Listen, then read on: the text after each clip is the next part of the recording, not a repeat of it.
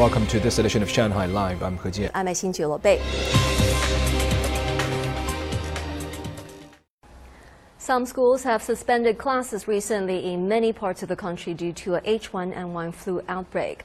The Beijing Center for Disease Prevention Control said today that children infected with the flu are advised to stay in separate rooms. They can return to school 48 hours after flu-like symptoms disappear. In Shanghai, children's hospitals have reported an increase in influenza cases. Tang Xiaofan brings us more. The Children's Hospital of Fudan University yesterday said its fever clinic was busy. Most patients had H1N1. The hospital has secured a normal supply of oseltamivir for flu patients. Doctors said the outbreak is due to the low flu infection rate and vaccination rate over the past three years, as well as low immunity. The peak is expected to last about two weeks. Patients need to wear masks, and so do those who have contact with them. We should also wash our hands frequently. The things we did to reduce the risk of coronavirus also help cut the chance of getting influenza. The Central Hospital of Fengxian District also reported H1N1 cases at its pediatric clinic.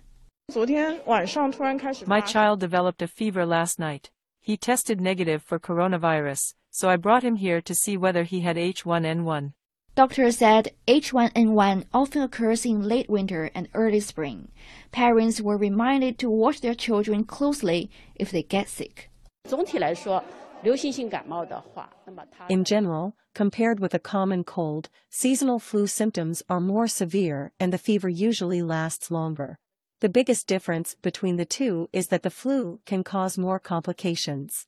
Doctors advise people to avoid large crowds, wash their hands frequently, drink more water, and exercise to reduce the risk of contracting influenza. Tang Xiaofan, Shanghai Live. A job fair was held at Shanghai Jiao Tong University's Minhang campus this afternoon. Over 1,000 college graduates attended and filled out applications. Tang Xiaofan has the story. More than 1,000 positions were posted by over 230 companies at the job fair. The vacancies cover emerging industries including artificial intelligence and semiconductor manufacturing. The face to face communication can let employers really feel the sincerity of us students. Some companies received more than 10 resumes within 30 minutes. I think we can collect more resumes, as there are still many students lining up for consultations. After talking with the students, I think these graduates, generally speaking, are quality talent. We have many technical posts that need to filled, like IT infrastructure engineers and application developers. We think college graduates can bring fresh ideas and vigor to our company. Nearly a quarter of the companies at the job fair are either located or registered in Minhang. The district's Human Resources and Social Security Department says they will plan more activities to bring together universities and talent recruitment firms. Tang Xiaofan, Shanghai Live. World Cup champion Lionel Messi edged out Kylian Mbappe to take the men's FIFA Best Player award yesterday. And this is the seventh time the Argentine has won the award in 14 years, breaking a tie with six-time women's best player Marta of Brazil.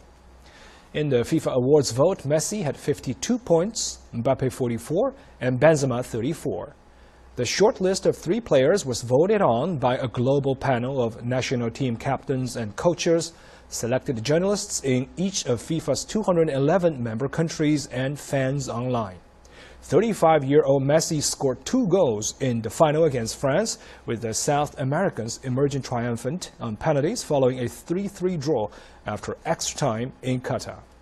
Argentina's head coach Lionel Scaloni won the men's best coach award, and the Argentine fans won the best fans award for the first time.